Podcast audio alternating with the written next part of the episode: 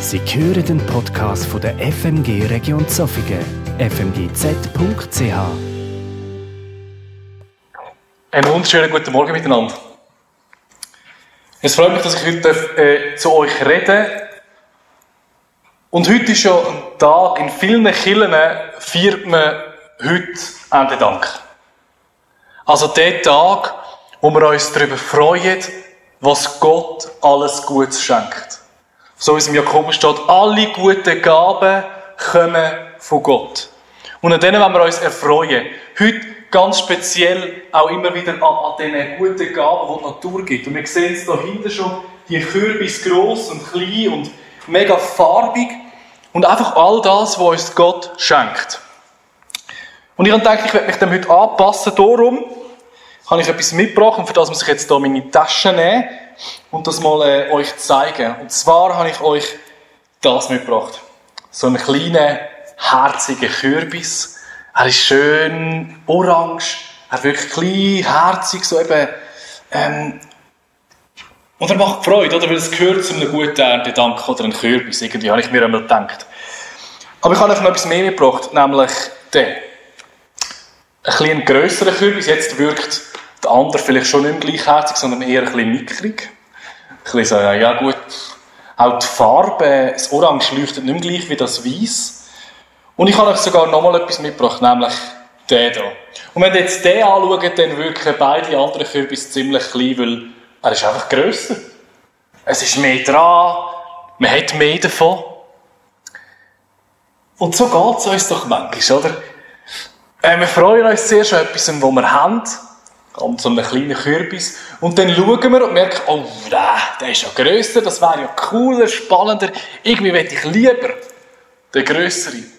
Mir geht es aber so. Oft, wenn ich sehe, jemand hat etwas, kann etwas Besseres, hat etwas Grösseres, hat mehr, dann fange ich mich an zu vergleichen und denke, hm, vorher habe ich mich eigentlich schon noch gefreut über das, was ich hatte. Aber jetzt, wenn ich das sehe, dann, hm, ein bisschen, naja, das, was ich kann. Und bei mir kommt das vielleicht davon, dass ich viel Sport gemacht habe.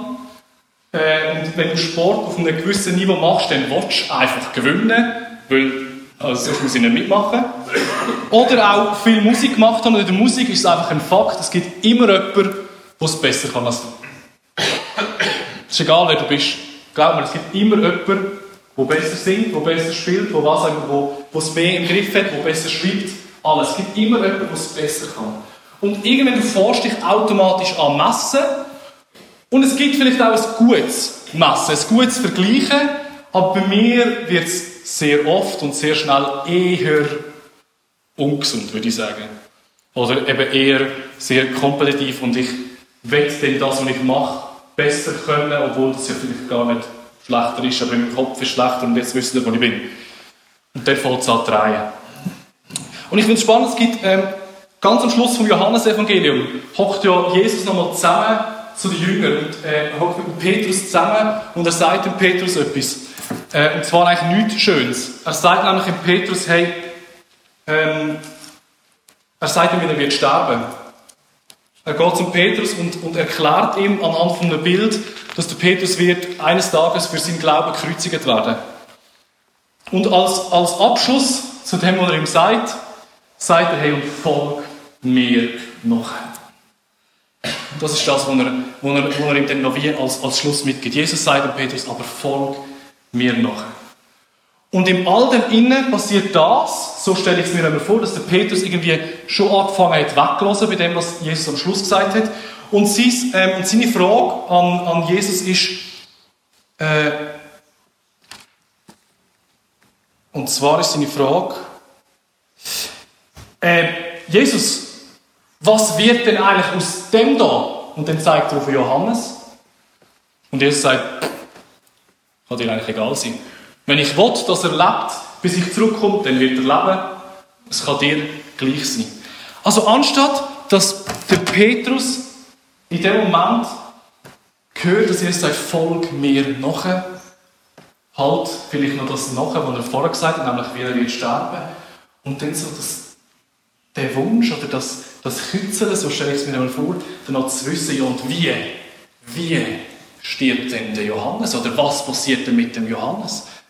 Und Jesus, seine Antwort ist ganz einfach, hey, mach dir keine Sorgen drum, folg mir nachher. Und zum Beispiel gibt es ja noch mehr. Ähm, egal ob in der Bibel oder, oder auch sonst in, in meinem Leben oder in eurem Leben, bin ich mir fast sicher. Äh, Jakob und Esau ist auch so ein Beispiel, dort ist es noch ein bisschen komplexer vielleicht. Ähm, oder auch beim Paulus, wenn er zu den Korinther redet, wo dann die einen Korinther sagen, ja, da Apollos, dem glaube ich, und die anderen sagen, nein, dir, Paulus, glaube ich, und dann sind sie so hin und her und, und es entsteht einfach Unfrieden, weil man irgendwie anfängt zu vergleichen, was der eine, was der andere sagt, wie es der eine und wie es der andere erlebt. Und all diese Sachen, die hindern einfach, dem zu hören, was Jesus dir sagt, nämlich folg mir nachher. Und ich werde euch jetzt reinnehmen in eine Stelle aus dem Jakobus. Ihr dürft es gerne auch aufschlagen, wenn ihr mitlesen wollt.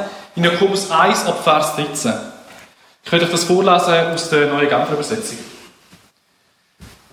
Doch wenn jemand in Versuchung gerät, Böses zu tun, soll er nicht sagen, es ist Gott, der mich in Versuchung führt. Denn so wenig Gott selbst zu etwas Bösem verführt werden kann, so wenig verführt er seinerseits jemand dazu. Nein, wenn jemand in Versuchung gerät, ist es seine eigene Begierde, die ihn reizt und in die Falle lockt. Nachdem die Begierde dann schwanger geworden ist, bringt sie die Sünde zur Welt. Die Sünde aber, wenn sie ausgewachsen ist, gebiert den Tod. Macht euch nichts vor, meine lieben Geschwister.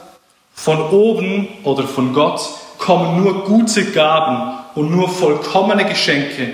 Sie kommen vom Schöpfer der Gestirne, der sich nicht ändert und bei dem es keinen Wechsel von Licht zur Finsternis gibt.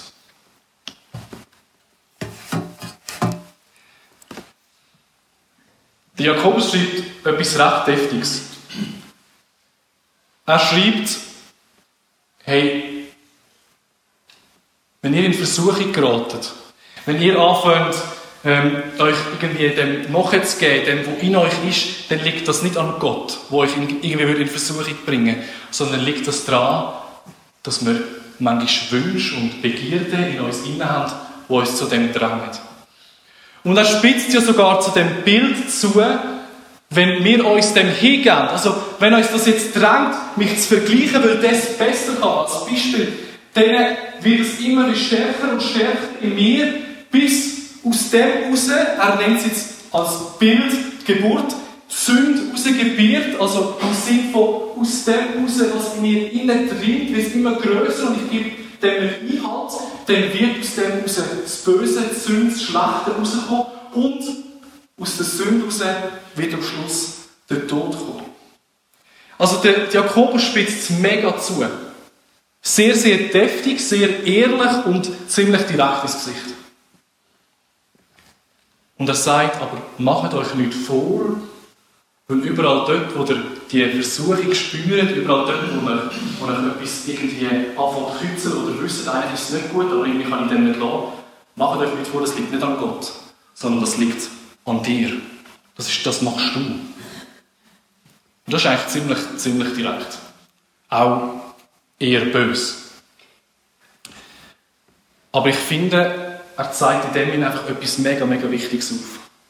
Nämlich all das, was uns irgendwo andrängt. Egal, ob es jetzt das Vergleichen ist oder manchmal ist es auch, hey, ähm, äh, ich, äh, der ist viel reicher, das ist auch Vergleichen, aber oder auch andere Vergleiche, es ist nicht nur im Können. Der ist viel reicher, der kann, der hat viel mehr, der lebt so schön und in all dem vergessen wir, dass er äh, gar nicht so wenn wir so ähm, Klatsch und Tratsch lesen, dann lesen wir auf der ersten zehn Seiten, was sie alles Schlimmes gemacht haben, Promis, und auf der zweiten zehn Seiten lesen wir, wie unglaublich nice sie sind, wie cool sie sind, wie schön sie sind. Aber es, es ist wie, es besteht beides und irgendwie zieht es das trotzdem an. Also der, der Glamour so mich, weil manchmal denke ich mir, es wäre mega schön. Grosses Haus, schöne Autos, was auch immer, wäre mega cool. Oder manchmal denke ich mir auch, es wäre mega cool, wenn ich ähm, de, so eine Stimme, so eine Wortgewalt, so eine Rhetorik hat wie der und der. Und dann fange ich mich an ins steigern Und alles, was daraus passiert ist, ich fange mich an ungesund zu vergleichen, ich fange an schlecht denken, ich fange an böse denken und ich vergiss, dass Gott uns zuspricht, alle guten Geschenke, alle guten Gaben, alles Gute kommt von mir.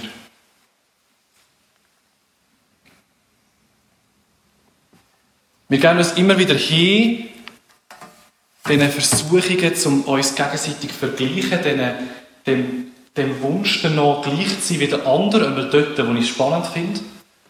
Und wenn wir es nicht sind, dann gehen wir uns auch ganz oft dem hin und sagen, ja gut, ja, aber ich sehe das und das. Aber dann gar nicht.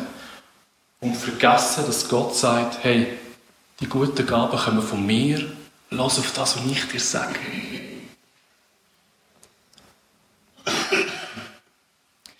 Hey, und darum möchte ich dir heute Morgen sagen, egal wie deine Gabe aussieht, egal wie deine Berufung aussieht, jag Gott nachher und such sie. Und es ist egal, ob du das mit 10 das erste Mal gemacht hast, oder mit 20, oder mit 80, oder ob du das dritte, vierte, fünfte Mal machst. Jag Gott nachher und find die Gabe, die er dir geschenkt hat. Find die Berufung, die er dir geschenkt hat. Und ich verspreche dir, es sind gute Gaben, die er schenkt. Und es ist vollkommen egal, ob sie klein ist oder in deinen Augen gross oder ob jemand anders eine viel größere hat. Weil es ist Fakt, dass gewisse größere und andere kleinere Gaben haben. Es ist Fakt, dass gewisse äh, viel öffentlichere Berufung haben und andere eher stillere. Aber es macht nichts, es ist nicht relevant. Es ist nur für uns relevant. Oder für mich einmal. Und es ist etwas, wo ich mich immer wieder neu ertappe, gegen das anzustehen und zu sagen, okay, in dem ist meine Begabung klein.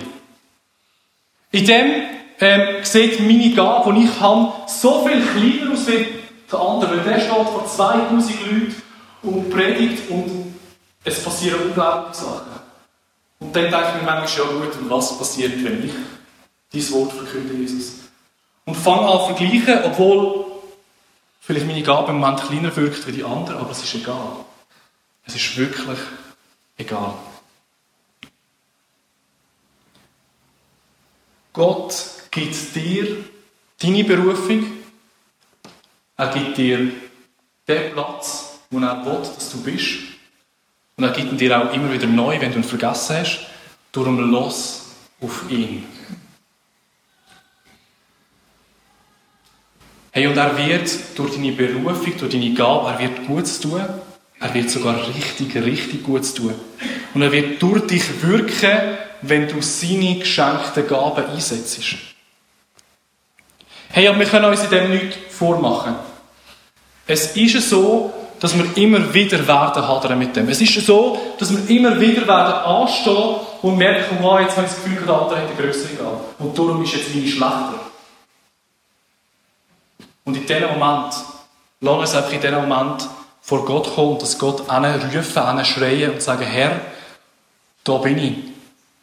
Im Moment habe ich das Gefühl, meine Gabe ist schlechter wie die anderen. Und ich will dir zusprechen, gang immer wieder zu Gott und sag ihm das. Und es wird einen Moment geben, dort ist es unglaublich dunkel, dort kommt die Dunkelheit, so in Psalm 23 steht, wo man das Gefühl hat, wir können unsere Gaben gar nicht mehr einsetzen, weil es ist einfach alles zu viel. Hey, und wenn du in dem Moment bist, dann will ich dir einfach zusprechen, Gott ist bei dir. Und er ist der gute Hirt, der mit dir im dunklen Tal ist, auch wenn du es gerade nicht merkst. Und auch wenn dir Kraft fehlt, um deine Berufung und Begabung jetzt in dem Moment gerade zu leben. Das ist im Fall absolut kein Problem. Es gehört dazu. Es gehört dazu, dass wir immer wieder mal zurückkehren und uns vergleichen. Es gehört aber auch dazu, dass wir einen Moment haben, wo wir es nicht mehr können. Weil was in der Welt und was um uns herum passiert, zu viel ist.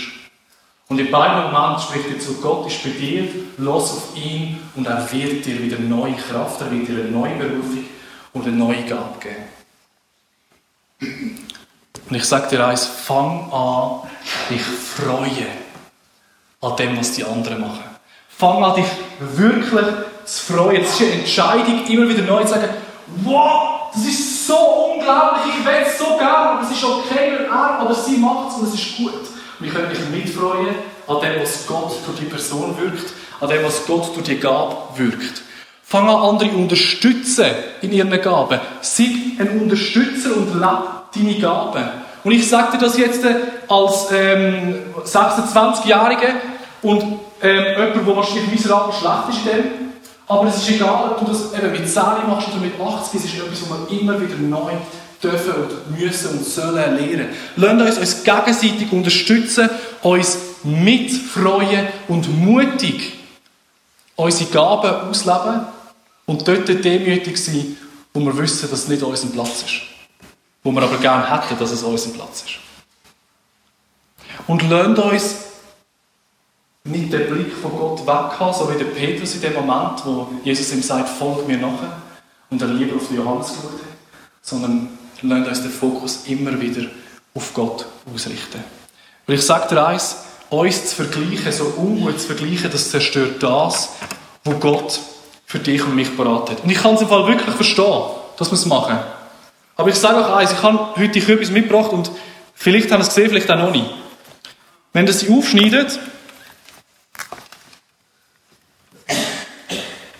egal welche, alle haben Angst um meine Finger, es tut mir leid. Wir haben zu Recht Angst. Wenn ihr sie aufschneidet,